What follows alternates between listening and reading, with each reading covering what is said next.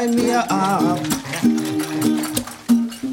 Du teilst alles mit mir, was ich hab. Ah, Sie sind Kleinkünstler. Ich bin kein Kleinkünstler. Und, und damit, damit treten Sie auf? Das war mittelmäßig. Hallöchen und herzlich willkommen zu den Reviews diese Woche. Ich bin der Johannes und ich habe den Luke bei mir. Hallo, hallo. Und wir sind beide ganz schön müde. Ich bin gar nicht mehr so müde, ich bin einfach nur sehr erkältet und heiser. Oh, du bist, ach, deshalb. Okay, also ich bin, ich bin müde und du bist erkältet. Ja, super. Ja. Corona greift um sich. Ja, genau. So, Coronaische Grüße. Ähm, ja, und wir reden als allererstes. Äh, also ja, das ist auch übrigens ein Grund, warum ich, warum ich diese Woche lange nicht so viele Filme gesehen habe, wie ich sehen wollte. Aber ich verspreche, also ich habe einige Filme diese Woche, die ich noch anschauen werde und nachholen werde. Ja, Ähm, ich meine, war ja trotzdem schon einiges, würde ich sagen. Ja, aber genau, nur, nur so als kleine Info. Da werden noch Reviews nachgereicht werden zu Filmen, die trotzdem diese Woche rauskamen. Anyway, wir reden als allererstes über die Känguru-Chroniken, einen Film von Dani Levy, der, jetzt muss ich gerade mal schauen, so Sachen gemacht hat äh, wie Stille Nacht oder Tatorte hat er einige gemacht.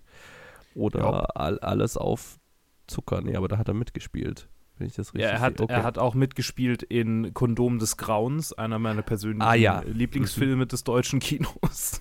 Nicht. Äh, Okay, der gute Mann, alles klar. Ähm, ja. ja, geschrieben ist der Film von Marc-Uwe Kling und er basiert auf dem Buch, Bu Bu auf der Buchreihe von Marc-Uwe Kling, jo. die äh, ich damals in der Schule, also die bei uns, glaube ich, damals allgemein einfach in der Schule so einen gewissen Kultstatus hatte. Ähm, jo. und die ich damals rauf und runter gehört habe, von denen ich ein Riesenfan war. Es handelt von einem, äh, einem, einem, einem kleinen Künstler, also Marc-Uwe Kling selbst, äh, der eines Tages äh, ein Känguru vor der Tür stehen hat und das dann bei ihm einzieht und ähm, Chaos ensues. Yes. Und äh, hier ist äh, Marc-Uwe Kling gespielt von äh, Dimitri Schad und es spielen auch noch mit Volker Michal Michalowski, der das Känguru spricht. Warum auch immer. Nein, spricht er nicht. Er spielt das Känguru als ähm, äh, Mark Uwe spricht das Känguru. Ah, okay. Michael Ich Koff, Michael Michalowski schon. war, war halt die, die, der Greenscreen-Boy, wie heißt das? Ähm, Ja. der, der Der Performance. Stand-in. Mhm. Ja, Okay, war- das macht mehr das Sinn. war der Typ aus Inglourious Bastards übrigens. Ja, ja, ja, ja, den, den kennt man schon.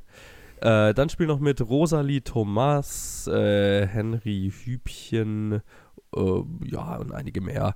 Ähm, ja, und äh, storymäßig, also im Gegensatz zu den Känguru-Chroniken-Büchern, hat das hier schon mehr so eine geradlinige Story, in, zumindest in dem Sinne, dass ähm, ein Immobilienmogul, ähm, der auch in den Büchern vorkommt, aber nicht in dem Kontext, ähm, Vor droht. allem Eigentlich als AfD, quasi Ja. Ugh.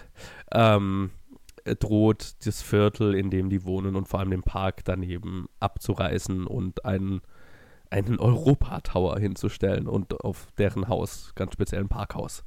Und das müssen sie natürlich verhindern, bla bla bla. Äh, Luke, wie fandest du den Film?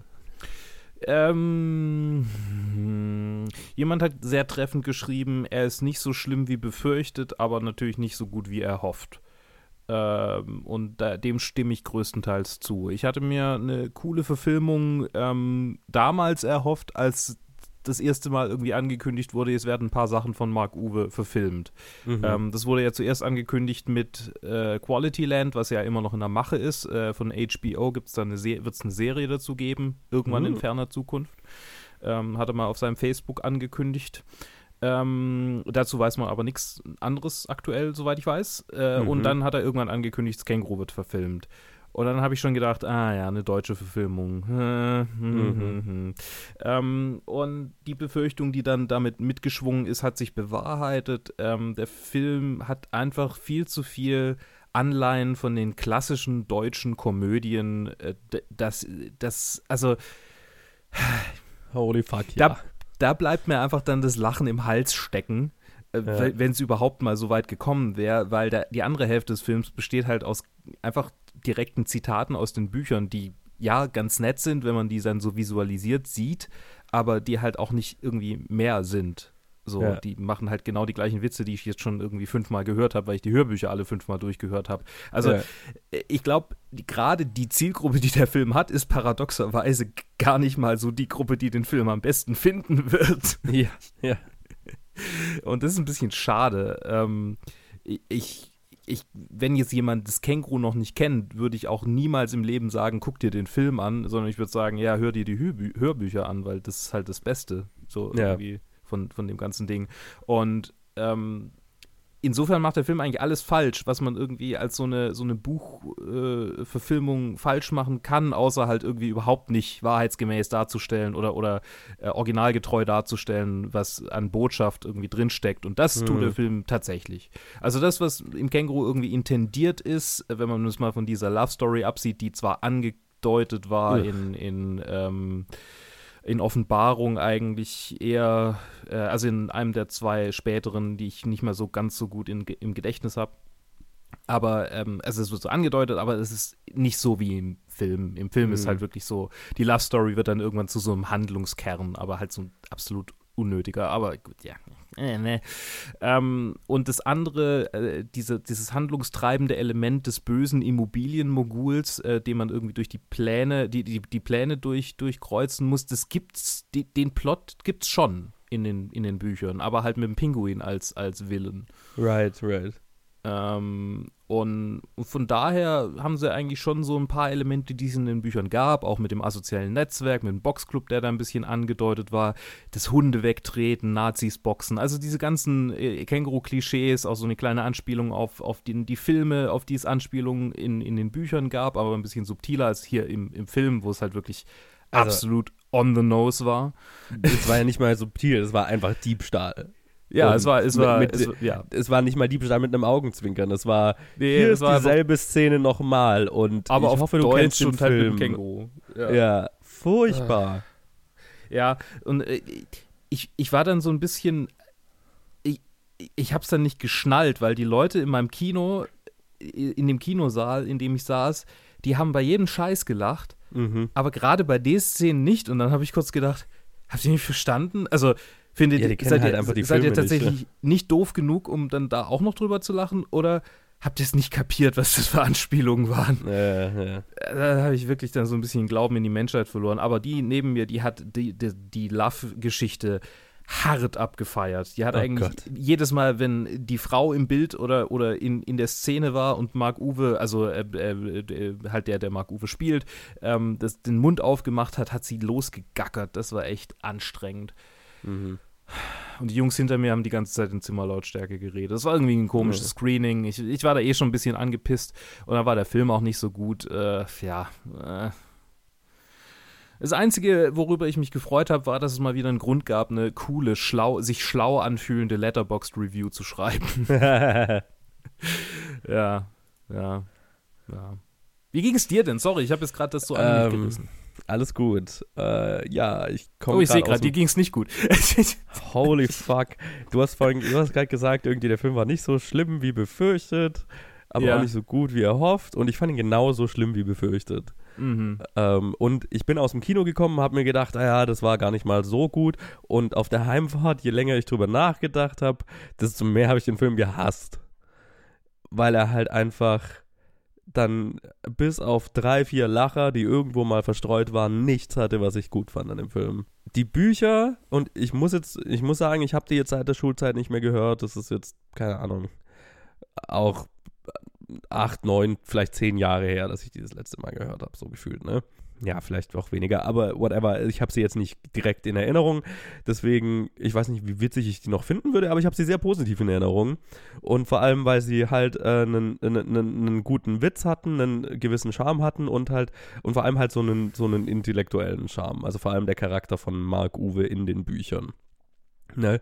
Und hier in dem Film ist einfach nichts davon angekommen. Der Charakter von Mark Uwe hat keinen Witz, keinen Charme, ist einfach nur ein, ein Standard-Loser, wie er in jeder Mhm. fucking Komödie vorkommt. Mhm. Ähm, die, die, Com die Comedy in, äh, in, im, im Film selber hat nicht mal ansatzweise den Witz äh, der Bücher. Die Witze, die funktionieren, sind Witze, die auch schon in den Büchern funktioniert haben, aber in den Büchern witziger waren. Warum auf das Känguru als Charakter komme ich gleich nochmal, weil das ein ganz anderes Problemfeld. Ähm, der Film versucht ganz, ganz stark politisch aktuell zu sein. Nichts davon hat für mich funktioniert. Ich fand alles wahnsinnig cringy bis zum größten Fremdscham-Faktor schlechthin. Mhm. Ähm, also ganz, ganz schmerzhaft anzuschauen, wie da, also pandernd versucht wurde, ähm, sich dem Publikum anzubiedern mit politischer Okay. Aktualität. Lass, lass uns mal über die politische Aktualität reden. Äh, wie, Ja. Wo siehst du da die Anbiederung? Also, Also halt ich- einfach, ja. ne, das, was ja im, im Känguru selber schon funktioniert hat, also äh, wurde jetzt halt quasi, hat jetzt den, den, den aktuell politischen Twist bekommen, sag ich mal. Ja, ne? ja, also dann so sag doch dieses- mal genau, was du meinst. Also, dass jetzt hier dieser Immobilienmagnat äh, ein, ein AfD-Politiker ist, halt, aber halt natürlich, es ist, es ist natürlich nicht die AfD, es ist AZD. Oh, äh, ganz witzig. Das Und ist in halt- den Büchern aber so drin. Ist das in den Büchern so drin? Ja. Okay, dann Dwick- hab ich das Jörg, nicht Jörg mehr so- Wix gibt's in den Büchern und er ist quasi die Proto-AfD und äh, das habe ich auch Marc Uwe damals mega zugute gehalten, dass er das so irgendwie creepy vorhergesehen hat, was passieren wird mit der AfD. Das war echt krass. Das war quasi, als sie noch nur in Anführungsstrichen Europakritiker waren. Geil. Äh, Okay. und, und, und dann plötzlich, und, und er hat einfach irgendwie vorhergesehen, dass diese, diese Hardcore, diese, dieser neoliberale Twist, äh, den es da in der AfD gab, dass der halt irgendwie, dass der dann schnell übermannt werden wird von den Rechten. ja, das, ja. das war ganz creepy, dass der so vorhergesehen hat. Okay, dann muss ich das zumindest insofern anpassen, dass es wahrscheinlich nicht im Film ist, aus dem Anbiederungsgrund, den ich Ich meine, der Film, hab. der Film hat schon manches verändert. Der Film hat schon manches Ja. verändert. Also gerade das mit der, mit der Frau von ihm, die halt so hochschwanger ist, weil Frauke Äh. Petri hochschwanger war. Äh. Ja, gut, das, das sind Äh. Sachen, die mich auch genervt haben, dass Ja, und ihren, halt von- Bauch da in, in den, in den äh, Aufzug reinhält, um den. Ja, das war schon ein bisschen offensiv. Na, und Auf der und anderen Seite- der, der, der Nigel Farage-Verschnitt und der. ja, das, also, das, war, das war schon fast creepy gut gecastet, weil die Leute alle so original aussahen wie die, wie die, wie die, wie ihre Originale. Schon, ja, aber es war halt so die billigste Form. Ja, von, das war natürlich billig. Natürlich, Also, natürlich, das ne? war billig. Das war, das war wieder deutsche Comedy, aber die Ja, ja. Ansätze sind in den Büchern schon da. Okay, okay, also das, das, wie gesagt, daran habe ich mich tatsächlich nicht mehr erinnert. Ähm, kann ich jetzt auch nicht dann War auch entsprechend nicht mehr. Erst Nicht mehr- zweiten. Ja, vielleicht äh, habe ich einfach nur das erste besser in Erinnerung, keine Ahnung. Ja, ich Ähm, kann ich jetzt natürlich so im Nachhinein jetzt nicht beurteilen, wie witzig ich es jetzt im Nachhinein in den Büchern finden würde. Ähm, vielleicht war es auch witziger, als es nicht so aktuell war. Ich weiß es nicht. Aber ich, ich fand es im Film halt, ich fand es nicht witzig, ich fand es schmerzhaft. Okay. Ähm, ja, und dann äh, komme ich zum Känguru selber, das halt einfach nicht funktioniert hat in der Version, wie es umgesetzt war. Und ich hatte so das Gefühl, das ist so ein ähnliches Problem wie beim König der Löwen, nur halt so ein bisschen anders. Ähm, natürlich auch hier, dass es einigermaßen anatomisch korrekt dargestellt wird und dadurch halt einfach komplett charakterlos ist und natürlich ist nicht das Budget, das CG-Budget von einem König der Löwen da. Das heißt, es ist die ganze Zeit so in einem Uncanny Valley irgendwo versteckt und wirkt nie so richtig in der Szene und nie so richtig real. Und vor allem als ein Charakter, der ja den ganzen Wortwitz des Films und der Geschichten in den Büchern ja äh, trägt, ähm, ist halt äh, ist ein Problem, wenn der Charakter, der den größten Charakter hat, Aha. laut Geschichte, den wenigsten Charakter im Bild hat. Mhm. Ne? Also mit, mit Mimik und Gestik einfach nicht rüberbringen kann, was über die Sprache rübergebracht werden soll. Und deswegen hat es natürlich in den Büchern gut funktioniert, weil da kannst du es dir halt einfach vorstellen. Mhm. Und ja, ja. es funktioniert halt filmisch umgesetzt, finde ich überhaupt nicht. Ich weiß nicht, wo der Ansatz gewesen wäre, damit es funktioniert, ob man einfach gleich einen Cartoon hätte draus machen sollen oder halt äh, sich nicht mit einem versucht fotorealistischen Känguru einfach völlig übernehmen mit einem deutschen Filmbudget, weil Mhm. es funktioniert halt einfach nicht, es schaut nicht gut aus. Ähm, aber ja, das, was am Ende rausgekommen ist, ist nicht, ist, ist nichts Halbes und nichts Ganzes.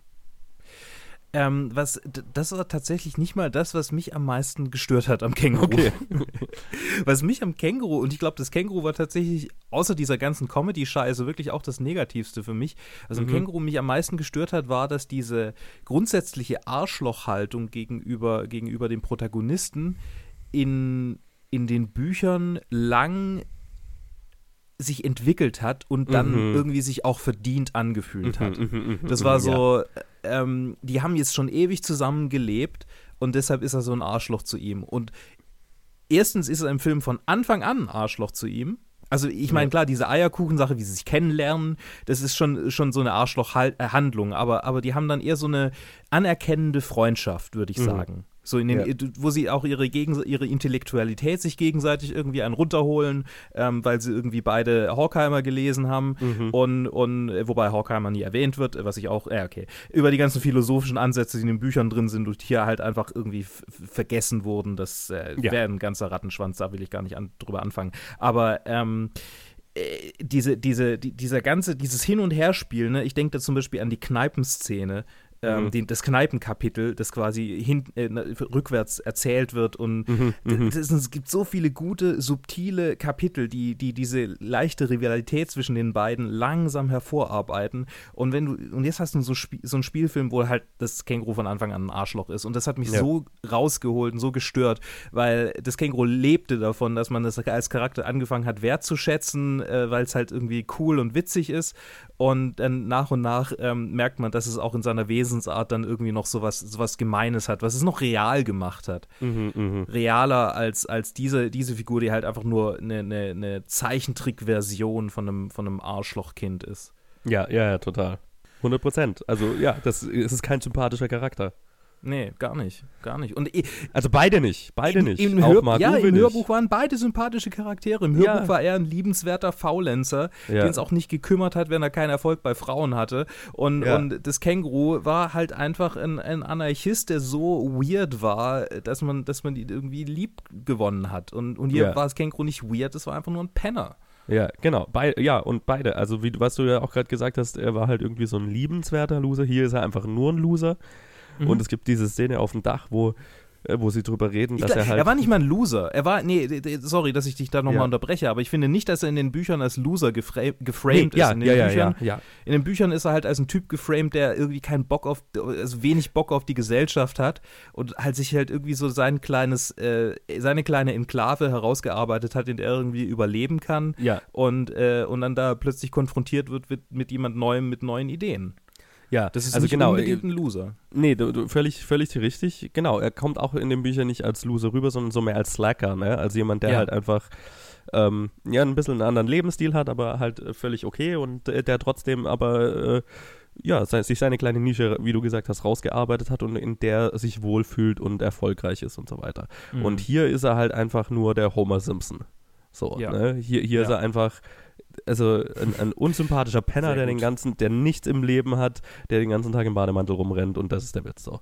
Und Ja. dann kommt dazu noch diese Love Story, die, wie du gesagt hast, und ich würde es, glaube ich, noch härter formulieren, die, die einfach, die, die sich, die komplett unnötig ist, die eins der schlimmsten Tropes äh, äh, äh, beinhaltet, wie ich sie in deutschen Komödien, aber auch in, nicht nur in deutschen Komödien, aber in deutschen Komödien ist es, hält es sich, warum auch immer, wahnsinnig stark so dieses, ähm, der äh, absolute Loser, der, der nichts an sich hat und aber halt auf die attraktive Frau von nebenan steht und natürlich verliebt sie sich in ihn, obwohl es keinen Grund gibt, warum sie sich in ihn Mhm. verlieben sollte. Ne? So dieses Mhm. komplette Loser-Nerd-Wish-Fulfillment, was so einen super toxischen Anklang immer hat. Mhm. Ähm, was hier halt auch auf die Spitze getrieben ist. Also es ist, gibt hat keinen Grund, warum sie da wohnt, warum sie äh, mit dem Typ zu tun hat. Wer ist sie überhaupt? Sie hat kaum Charakter. Ja. Ähm, furchtbar. Sie ist Hacker-Girl. furchtbar. Ja, Das ist genau. ihr Charakter. Das ist ihr Charakter. Sie kann hacken. Tada. Ich frage mich, wie viel Schaden diese, diese, ähm, das durchgängig, äh, das durchgängige Darstellen dieser, ähm, dieses Tropes anrichtet. Ja, wie Das- viele Typen ja. dann irgendwie rausgehen in der Überzeugung, hey, ich muss einfach nur hartnäckig sein, Ja. ich muss die Frau einfach nur nerven und dann wird sie schon irgendwann nachgeben. Und auf der anderen Seite äh, vielleicht junge Mädels, die dann, die dann sowas sehen und denken, ja, vielleicht wird der Loser-Typ ja dann, äh, oder vielleicht wird der Typ, der eigentlich, den ich unsympathisch finde, mit dem ich eigentlich gar nichts anfangen will, vielleicht muss ich mich einfach nur überwinden. Genau, ja, ja. Das ist so, ja. so schädlich. ist so ein beschissener Trope, wo halt irgendwie. Und ich, ich habe immer das Gefühl, die deutsche Filmindustrie ist bei sowas einfach immer fünf Jahre hinterher, weil es halt einfach ein Dialog ist. Ja, ich meine, Deutschland ist in allem irgendwie fünf Jahre hinterher, was Ja, Medien gut, angeht. das ist richtig, ja. Weil es halt einfach so ein Dialog ist, der in der Ameri amerikanischen Filmindustrie vor fünf Jahren schon stattgefunden hat und da halt signifikant zurückgeht. Und halt hier ist es halt einfach noch Standard. und keiner redet darüber und es interessiert auch keinen so. Hm. Das ist so. Blech. An dieser Stelle möchte ich noch hervorheben, ähm, dass ich mir nicht so richtig sicher bin, inwieweit äh, der Autor da jetzt noch äh, die- ähm, äh, Einfluss hatte und wie, inwieweit das Studio äh, da ähm, oder, oder wer auch immer Drei dann, äh, Studios. die drei Studios ja sich dann halt verrissen haben. Ja. Das ZDF hat ja auch seine Finger mit dem Spiel. Korrekt. Ähm, also ich, ich, ich will damit hervorheben, dass mein Verriss äh, persönlich jetzt nicht irgendwie gegen Marc Uwe gehen soll. Äh, ähm, ich ich habe größten Respekt vor dem Mann. Äh, Ich meine, Äh, ich, ja, ich, er ich versucht auch. sich treu zu bleiben, aber ich meine, irgendwann muss man halt auch seine Miete zahlen. Und äh, ich finde es okay, dass er, dass, er, dass er das jetzt so gemacht hat, aber auf der anderen Seite, ne, er hat halt einen ewig langen Cameo zusammen mit seinen Kumpels von Bühne 36. Also sie Mhm. sind ja die Band auf der, auf der, ähm, Oh, das habe ich nicht Die- erkannt.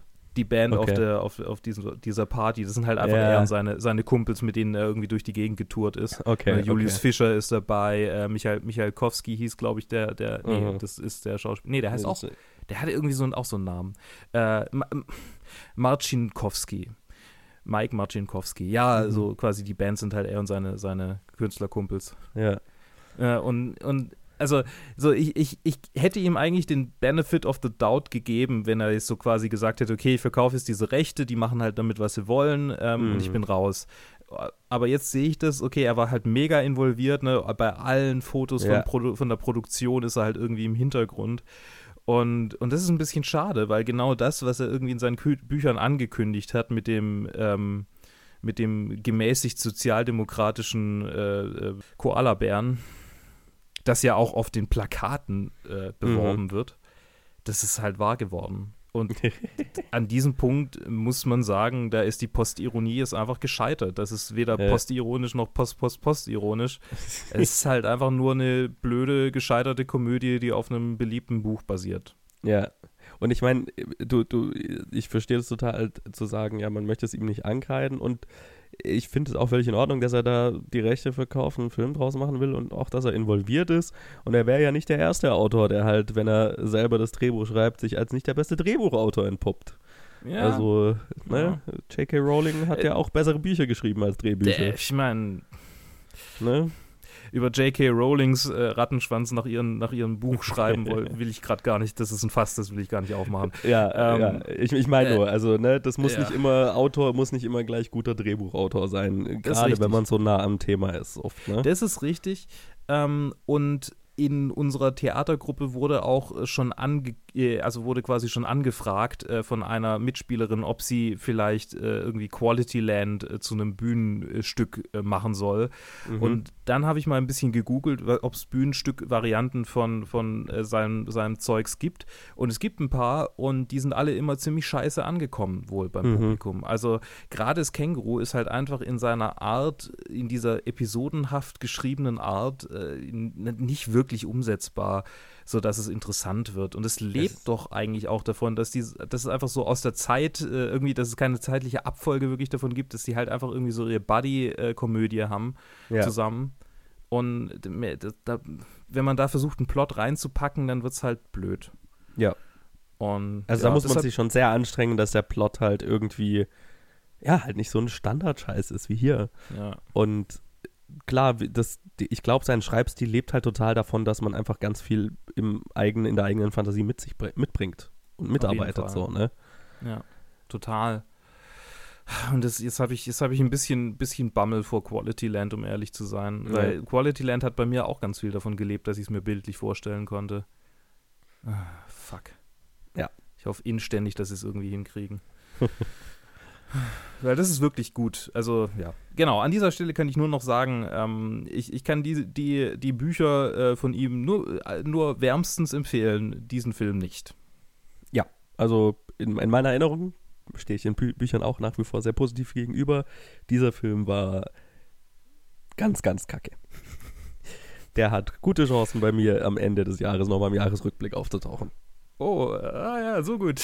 Ja, ja. Cool. Also cool. äh, bis auf diese drei, vier Lacher, die ich hatte, kann ich nichts Positives an dem Film finden, leider. Okay. Und es tut mir ein bisschen weh. Aber äh, also ja, ich meine, es ist Ist schade. Gut. Ja, ja, ja, ja. Ich, ich kann dem nichts mehr hinzufügen. Gut, dann würde ich sagen, ähm, nächste Review, oder? Jo, machen wir weiter mit, äh, mit der Qualität. Mit der Qualität, ja. Bis gleich. Bis gleich. So, und da sind wir auch schon wieder mit äh, Spencer Confidential, äh, der andere Kackfilm dieser Woche. es ist der neue äh, Wahlberg-Film. ähm, wie, wie, äh, ja, wie auf Letterboxd schon treffend von ähm, de dem Typen da, den ich manchmal nicht so mag. David Ehrlich, genau, so, Mhm. so heißt der Mann. Ähm, es ist eine Ko Kollaboration zwischen dem Regisseur Peter Berg und Mark Wahlberg, ähm, äh, Marky Mark. Mhm. Und äh, es spielen noch mit äh, Winston Duke, Alan Arkin, Elisa Schlesinger, äh, Michael Gast Gaston und so und so weiter und so fort. Und es ist eine Cop, ähm, ein Cop-Action-Film über Mark Wahlberg, den, den ähm, toughen, amerikanischen, weißen, also logischerweise, weil er ist Mark Wahlberg, ähm, Cop, der ähm, wegen, wegen einer vollkommen ehrlichen und ganz klar ähm, gerechtfertigten Form der Selbstjustiz in den Knast gekommen ist und jetzt kommt er wieder raus und er, er trifft auf eine Verschwörung.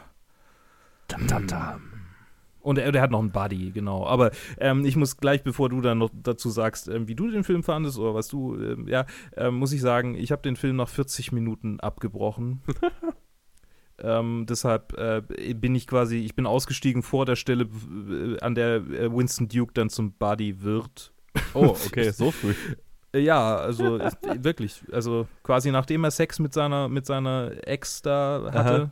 das war so der Punkt, wo ich gesagt habe, und, und im Hintergrund so ein Country-Song lief, irgendwie ähm, Like the First Time oder so waren, glaube ich, die Mhm, Lyrics. Das war für mich dann so, ja, ich, ähm, ich weiß mit meiner Zeit Besseres anzufangen. Ah, schön. Ja, äh, wir bleiben auf der Qualitätskurve ähnlich äh, nah am Känguru. Ähm, es ist, äh, für mich war der hier ein, einen Hauch besser als das Känguru, aber nicht viel. Was, äh, glaube ich, einzig und allein Winston Dukes Performance ist, die ich unterhaltsam fand. Und ja, das war es dann auch hier so ungefähr, ne? Hier haben wir es mit einem Film zu tun, der bei dem es mir weitaus schwerer fällt, festzustellen, was hier irgendwo schiefgelaufen ist, weil er von vornherein sich total misguided anfühlt. Ähm, also wir haben so ein, vom, vom Plot her ein, ein relativ durchschnittliches, ja, wenn man es entsprechend inszeniert, fast schon ein Film-Noir-Drama von dem harten Cop, Hm. der äh, aus den richtigen Gründen zu Fall gebracht wird und ähm, dann sich äh, über eine Verschwörung innerhalb der Polizei, äh, aus, von außerhalb der Polizei quasi da als Privatdetektiv einmischt und für Gerechtigkeit sorgt. Ne? Also es- wenn, das, wenn du das jetzt hier irgendwie in den 40er Jahren in Schwarz-Weiß und so weiter ja, von einem fähigeren Regisseur inszenierst, ähm, könnte das ein ganz cooles Noir-Drama sein. So, ne? So, jetzt Mhm. ist es aber ein Film von Peter Berg und Mark Wahlberg. Eine Konstellation, die schon immer mal funktioniert. Ich mochte Deepwater Horizon zum Beispiel sehr. Ähm, äh, wie heißt der Soldatenfilm, den sie zusammen gemacht haben? Äh, ich hab Keine Ahnung, ich habe keinen von diesen Filmen gesehen. Ich weiß nur, dass sie jede Menge von denen gemacht haben. Ja, also äh, die machen viel zusammen und Peter Berg ist so ein Regisseur, der, ah, Lone Survivor, genau. Lone Survivor war auch ganz okay. Hm.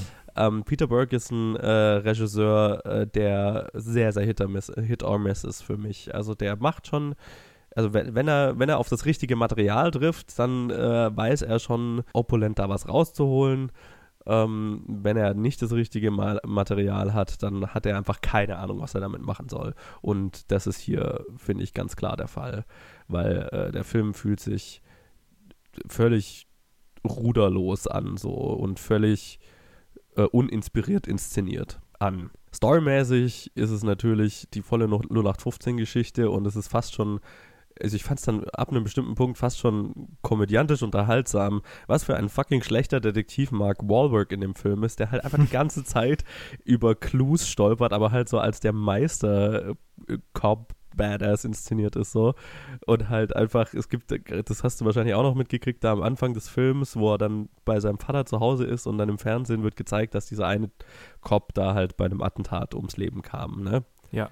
Ähm, oder halt der, der, der das Attentat vollübt haben soll, äh, dann und sich angeblich selber gerichtet hat dann so. Und Mhm. er schaut nur in den Fernseher und sagt, hey, ich kannte den Typ, der war in Ordnung.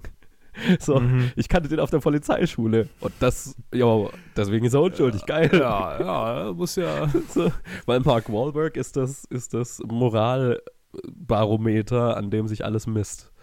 Und wenn Mark Wahlberg sagt, der Typ war okay, dann war er okay. Es war so, okay, I guess, so, so handhaben wir das Ganze. Geil. Ähm, ja, der Film ist voll von Actionsequenzen, die total durch, also choppy durcheinander geschnitten sind, weil äh, offensichtlich die Choreografie nicht aus, ausgereicht hat, um, um die Sequenz, um, um die Action cool zu tragen. Das äh, sieht man leider immer mal wieder sehr, sehr offensichtlich. Ähm, entsprechend äh, unspektakulär ist, ist, ist, sind die Actionsequenzen, die ja vielleicht noch unterhalten könnten. Mark Wahlberg war auch, fand ich, ähm, überdurchschnittlich schlecht in dem Film. ähm, also er ist jetzt nicht als der großartigste Schauspieler bekannt, aber er kann schon gute Performances liefern. Ne? Also gerade hier mal die Border Horizon oder so anschauen, wenn er die richtige Rolle hat. Ähm, mit der ich eigentlich richtigen gesehen, aber okay. Ne? Also er kann schon, er kann schon was. Ne? Wird nie einen Oscar gewinnen wahrscheinlich. Na, hat er jetzt einen Oscar? Nee, hat er mit Sicherheit nicht. Aber, Nee. aber ja, du, man, man merkt es Mark Wahlberg halt 100% an, wenn er keine Ahnung hat, was er mit einer Rolle machen soll und sich halt Mhm. darauf verlässt, dass er sich selber spielt und das war hier total der Fall. Und Ja. entsprechend uninteressant ist der Charakter, den er spielt und entsprechend kauft man ihm halt dieses düstere Detektiv-Badass einfach überhaupt nicht ab. Er war tatsächlich für zwei Oscars nominiert. Äh, für, welche? The? Departed und für ähm, The Fighter. Okay, ja, ja, ja, genau. Also er kann schon was. Beides auch, Ja. finde ich, berechtigte Nominierungen. Ach, stimmt, er war in The Departed. Ja. Tatsächlich. Ja, und The Fighter ist, ist eine gute Performance. Ähm, ja, er braucht halt das richtige Material und die richtige Leitung von einem guten Regisseur.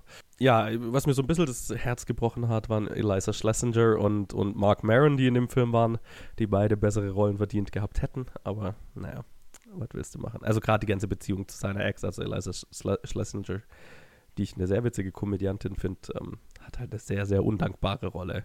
Ja, und auch auf was das am Ende rausläuft, ist halt auch völliger Bullshit. Also, ich spoil es jetzt mal nicht, aber man kann sich's denken. Es ist, es ja, ich meine, ich, ich habe ich hab das schon durchgeklickt. Also ich weiß schon, wie dann das Ja, ja, ach so, okay, okay, genau, ja.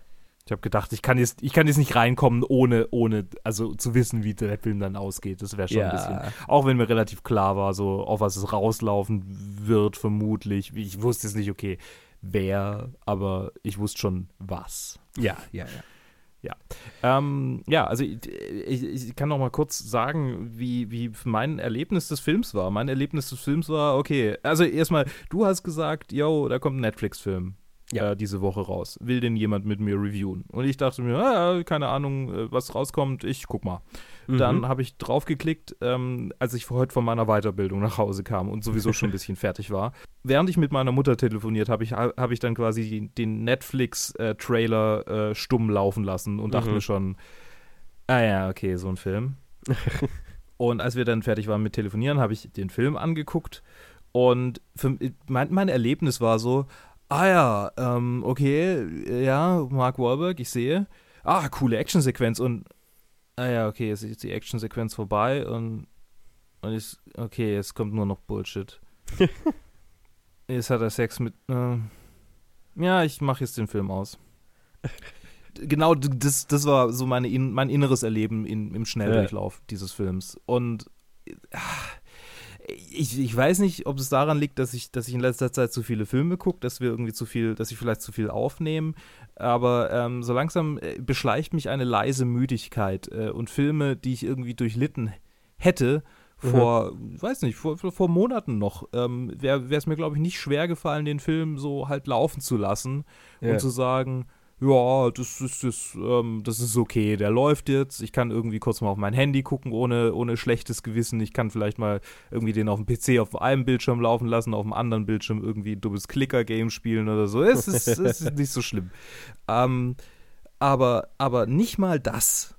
So, Also ich, nicht mal das konnte ich, konnte ich mir irgendwie zumuten. Mhm. Also es war wirklich einfach so eine absolute Nullnummer. Und ich muss ehrlich sagen, ich, ich weiß gar nicht, warum ich ihm anderthalb Sterne gegeben habe. Eigentlich, eigentlich äh, hat er einen verdient bis einen halben. Na, ich gebe keinen halben. Ich glaube einen. Ich äh, korrigiere gerade runter auf einen, einen Stern. Ja. Mhm. Also es war wirklich anstrengend. Es war nicht mal, es war nicht mal irgendwie witzig äh, blöd, sondern es war einfach nur anstrengend und, und, und, und Ja. ja, nicht Ja, gut. ist so. Ja. Und es tut mir leid für, ähm, äh, wie hieß er, ähm, der, der, der den Sidekick dann gespielt hatte. Äh, Winston Duke. genau. Ähm, ich kannte ihn jetzt nur aus den Marvel-Filmen. Ich habe jetzt nicht Ja. irgendwie äh, ähm, Modern Family geguckt oder so. Ich weiß das, ich weiß von einigen Leuten, die hart drauf abfahren. Mhm. Ähm, aber aber ähm, er sieht, äh, er, er wirkte auf jeden Fall in den paar Minuten, die ich ihn jetzt im Film erlebt habe, wie ein weitaus besserer, äh, also, also zumindest wie ein, wie ein fähigerer Schauspieler als, als Mark Wahlberg. ja, Ähm, und, und das ist ein bisschen schade, dass dann immer so die, die, die besseren Leute zu den Sidekicks gemacht werden. So. Ja. Und, und er, er, gibt, er gibt einen guten Sidekick. Also das ist halt so das, das Traurige dann am Ende. Er, Ah. er, mit einem fähigeren Hauptdarsteller wäre das eigentlich ein ganz cooles Buddy-Cop-Ding, weil die, weil, weil weil er, also äh, Mark Wahlbergs Charakter in, in der Grundidee prinzipiell interessant sein könnte, ne? Aber halt nichts Mhm. draus gemacht wird, weil er auch nicht die Range hat oder auch nicht hier vom Drehbuch gefordert wird, was daraus zu machen und Winston Duke halt von seiner Ausgangslage eigentlich, ja, ganz cool wäre. Also auch, es wird, ne, wird, wird, könnte, könnte ein nettes Buddy-Cop-Ding sein. Ist es aber nicht. Und dann halt Alan Arkin als, als Mark Wahlbergs Vater spielt da halt auch immer noch rum und Alan Arkin phont so gefühlt seit Jahren seine ganzen Performances in. Ähm, Mhm. er spielt halt immer den Alan Ich habe nicht Arkin. mal kapiert, dass, also ich habe nicht mal drüber nachgedacht, wer er überhaupt sein soll. Ich dachte mir, das ist halt einfach so ein alter Typ, der irgendwie. Ja, ja, Yeah, well. ja, ja, ja. Nee, hat, ist, ist nicht wirklich, ist keinen Deut besser als das Känguru. Ich glaube, ich korrigiere es auch gerade da unten. So, das, das, Äh. das ist jetzt noch, noch so mehr runterziehe, aber also ich, das war wirklich, da war nichts, nichts irgendwie wirklich, was sich irgendwie redeemed hat für mich. Das war nur anstrengend. Ja. Also es war wesentlich schlimmer als dieser, ähm, äh, oh Gott, äh, wie heißt der Regisseur nochmal? Äh, von Peter? Pearl Harbor. Ähm, Achso, meinst Michael Bay? Ja, wie der, wie der Six Underground. Oh, ja, ja. Na, Six Underground hatte halt wenigstens Stil. Ja, ja, hatte visuell äh, viel zu bieten und, Genau, und der, der- ja einfach der- nur lame. Das, ich, ich hatte kurz überlegt, ähm, ich hatte schon im Kopf quasi eine Letterboxd-Review verfasst an einem bestimmten Punkt. Das war dann so fünf Minuten, bevor ich sowieso dann ausgemacht habe. Ähm, und da habe ich überlegt, ob ich irgendwie schreiben soll, ach ja, äh, der Tatort des amerikanischen äh, äh, Fernsehäquivalents. Und das ist es schon irgendwie. Es ist nicht falsch. Es ist halt, Ugh. äh, ja, es ist eine 0815 für, für den amerikanischen Filmmarkt typische äh, äh, Cop-Story, Buddy-Cop-Story, äh, ohne Stil, ohne Witz, ohne, äh, ohne. ohne. Einfach ohne. Ja, so nämlich. Move on. Move on. So, das war keine gute Woche bisher. Ja, bisher, bisher. Aber es kommt hoffentlich ein guter Film, von, dem ich äh, mir viel erhoffe, ihn aber leider nicht sehen konnte, weil er in Stuttgart nicht läuft. Ah. Ja, ja, ja, der ist schwer zu kriegen im Kino, ähm, aber Okay, er ich ist lasse weitaus mich besser. jetzt nicht. Was? Er ist weitaus besser als alles, er- sonst- ich habe verstanden, ich hab verstanden, er ist nicht besser und dachte schon, was? Nein, das, nein, nein, nein, das darf nicht sein. Okay, okay. Ja, ich bin gespannt. Ich werde mir ähm, unsere Reviews nur dafür kurz anhören, tatsächlich. Ach, schön, Dann, okay. obwohl ich ja erst dabei bin. Weil ich wissen will, was du von dem Film hältst. Gut, dann Trenner.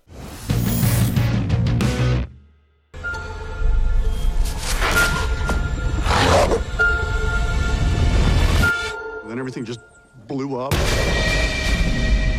Big flash, like a pink light. Or actually, I don't even know what color it was. It wasn't like any color I'd ever seen before. Looks like a meteorite. Ja, und äh, da bin ich nochmal alleine mit einem Review zu Color Out of Space, die Farbe aus dem All, unter der Regie von Richard Stanley, ein Regisseur, von dem ich noch nichts wusste, aber seit kurzem weiß, dass er äh, ja so ein, keine kontroverse Figur ist, aber er hat, ähm, genau, der hatte, der war der Regisseur des sehr, sehr umstrittenen The Island of Dr. Moreau mit hier, ähm, mit Val Kilmer und Marilyn Brando in den Hauptrollen. Ein Film, ja, den er machen wollte und der ihm dann während dem Dreh weggenommen wurde und ein anderer Regisseur eingesetzt wurde. Und äh, dann gibt es diese absolut abgefahrene Story, dass er, weil er, äh, also A, wollte er halt nicht, dass sein Werk dann irgendwie missbraucht wird und hat halt alle seine Unterlagen vernichtet, bevor der andere Regisseur sie benutzen konnte. Und ist dann als einer, ein Statist in Maske am Set unter, undercover gegangen für den Rest der Dreharbeiten, nur um bei den Dreharbeiten noch dabei zu sein und zu sehen, was die aus seinem Baby machen. Und der ganze Film, ich habe ihn noch nicht gesehen, aber ich muss ihn unbedingt sehen, ist halt wohl so ein super weirdes Frankenstein-Monster, dem man halt wohl anmerkt, dass er dem Originalregisseur weggenommen wurde. Ja, äh, und dann war er lang so auf der schwarzen Liste in Hollywood und konnte nicht so wirklich, also keine Filme machen in dem Sinn. Äh, ja, und jetzt hat er Color, A Color Out of Space gemacht, die Farbe aus dem All, eine Lovecraft-Adaption äh, mit Nicolas Cage in der Hauptrolle und äh, Jolie Richardson, Madeline Arthur, Brandon Meyer, Tommy Jong und vielen mehr. Und der Film, wie auch die Kurzgeschichte von Lovecraft, handeln äh, von einer Familie, die auf einer äh, entlegenen Farm in den USA wohnt. Äh, und eines Tages schlägt ein Meteorit im Vorgarten ein und aus diesem Meteorit kommt eine Farbe, wie sie niemand zuvor gesehen hat, heraus und ähm, beginnt die Welt um diese Farm herum zu verändern und Stück für Stück die Familie in den Wahnsinn zu treiben und allen möglichen anderen weirden Shit anzurichten. Ähm, das Interessante an der Geschichte ist natürlich, dass man halt äh, auf den ersten Blick natürlich denken würde, er ist ja eigentlich nicht adaptierbar, weil es gibt halt keine Farbe, die es nicht gibt. So, ne? Und man hat sich dann halt im Film einfach für ein grelles Magenta entschieden. Und ich habe mir erst gedacht, naja, mal schauen, wie das so funktioniert, wenn dann irgendwie gesagt wird, oh, ist eine Farbe, die noch nie, die noch nie da war. Aber ich finde, der Film macht das sehr gut und glaubhaft und obwohl man die Farbe schon mal gesehen hat. Also das ist, das ist jetzt irgendwie kein Hindernis. Das funktioniert gut. Und ich mochte den Film an sich auch sehr. Und ähm, ich habe in meiner Letterbox Review auch schon geschrieben, es ist halt einfach das perfekte Double Feature mit Mandy. Und wer Mandy gesehen hat, der wird hier auch ungefähr wissen, auf was man sich einlässt. Das ist jetzt hier ähm, Color Out of Space ist weniger meditativ als Mandy, aber sonst, äh, glaube ich, sehr gut vergleichbar in dem, äh, was Mandy so die, die pure Heavy Metal Version war, ist es hier so mehr so was abgespacedes, Psychedelic Rock. Ähm, auf, würde ich jetzt die Musik bezeichnen, auf der dieser Film basiert und das als Double Feature wäre halt äh, total geil. Und natürlich Nicolas Cage in der Hauptrolle, in der er langsam durchdreht. Ich meine, ist schon irgendwo Gold. Ähm, Nicolas Cage ist auch super in der Hauptrolle. Allgemein, der Cast hier ist toll. Ähm, und gerade Nicolas Cage, der ja ganz gerne mal äh, für so ein Overacting be äh, bekannt ist, ähm, hat hier und eben auch in Mandy Filme gefunden, in denen dieses Overacting total angebracht ist und total gut funktioniert ab einem bestimmten Punkt und ähm, deswegen passt er hier auch in die Rolle total gut rein. Allgemein hier, der, der ganze Film hat ein total spannendes äh, und, und wirklich gut funktionierendes Flair. Er ist visuell wahnsinnig cool und experimentell gemacht. Also es ist wahrscheinlich auch ein Film, der High nochmal besser wäre, als er sowieso schon ist und definitiv auch nur für eine Genre-Crowd gedacht ist. Ähm, er hat wahnsinnig viele Body-Horror-Elemente, à la hier The Thing oder so, sind ganz klare Anlehnungen. Und äh, die funktionieren auch, finde ich, total gut. Und es ist halt einfach über fast zwei Stunden ein Trip von einem Film, in dem man einer Familie Stück für Stück dabei zusieht, wie sie halt in Wahnsinn getrieben wird und äh, die Biologie um diese Farm zersetzt wird und ausgetauscht wird. Und am Ende ist, ist es auch so ein Film und das mag ich total, der nicht das Gefühl hat, seine Weirdness erklären zu müssen, der nicht das Gefühl hat, erklären zu müssen, was dieser Meteorit und diese Farbe ist und was sie tut. Und es ist, es bleibt wahnsinnig viel offen. Es ist, ähm, ein spekulativeres, meditativer, meditativeres Filmerlebnis und das auch das Ende und ähm, das, das mochte ich total gerne. Der Film wenn ich ihn jetzt mit Mandy vergleichen müsste, würde ich, glaube ich, Mandy noch äh, einen Ticken besser finden, weil Mandy vom, von der grundatmosphärischen Craziness äh, ein bisschen kons äh, konsistenter ist als hier äh, Color Out of Space. Ähm, Color Out of Space hat mehr Möglichkeiten, abgespaced zu sein, als er am Ende ist. Das fand ich manchmal so ein bisschen schade. Dadurch haben sich manche Elemente ein bisschen safer angefühlt, als sie vielleicht hätten sein müssen, aber wenn der Film dann beschließt, richtig off the rails zu gehen und ein bisschen, ja, die innere Craziness rauszulassen, den, den, keine Ahnung, LSD-Trip rauszulassen, dann ist da, da ist es der Film, wo da, das sind die Momente, wo der Film seine Höhepunkte erreicht, wo er, äh, ja, und wo er einfach wahnsinnig Spaß macht. Und ich wünschte, ich hätte diesen Film in einem Kino gesehen, was ich leider nicht geschafft habe. Ich habe ihn auf dem amerikanischen Streaming-Markt äh, gesehen, wo man ihn eben schon streamen kann. Ähm, aber er läuft vereinzelt in Kinos, äh, wie Luke ja auch schon gesagt hat vorhin, in Stuttgart ist er nicht zu finden, in München war er nicht zu finden. Ich weiß, in Hamburg läuft er, glaube ich. Also ja, vereinzelt kann man ihn in Kinos erwischen, Berlin wahrscheinlich auch. Wenn man das kann, dann sollte man den, wenn man ein Genre-Film-Fan ist, wie ich, ich meine, wenn man mir schon ein bisschen zuhört, dann wird man meinen Geschmack ungefähr kennen ähm, es ist ein Film für eine spezielle Crowd, aber wenn man dieser Crowd angehört, dann sollte man den unbedingt im Kino versuchen zu sehen, weil das ist halt ein Film, der fürs Kino gemacht ist und ganz, ganz viel davon profitiert, glaube ich, auf einer großen Leinwand und einem gescheiten Soundsystem geschaut zu werden. Und natürlich wahrscheinlich auch mit einer größeren Gruppe an Leuten, die alle für denselben Grund da sind. Also das, ich wünschte, ich hätte dieses Erlebnis gehabt und deswegen, wenn man das haben kann, würde ich auch äh, nahelegen, das zu nutzen. Ansonsten, wenn man ihn dann auf dem amerikanischen YouTube, wo ich ihn jetzt geschaut habe, äh, streamt, auch da wirkt er natürlich noch total gut und macht total Spaß. Aber ich glaube, den Effekt von einem Kino, das muss ich, ist jetzt keine Neuigkeit, wenn ich, äh, wenn ich das anpreise.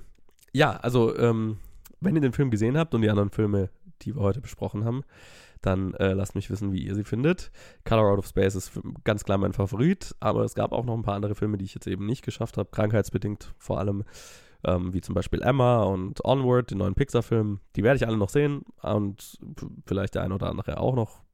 Ähm, und die besprechen wir dann halt nächste Woche. Ähm, es war eine tatsächlich sehr volle Woche. Genau, wenn ihr die Filme gesehen habt, lasst uns wissen, wie ihr sie findet. Äh, planetfilmgeek at gmail.com oder Facebook, Twitter, Instagram. Und lasst uns da, wo ihr uns hört, eine Bewertung da. Und dann hören wir uns nächste Woche wieder. Bis dann.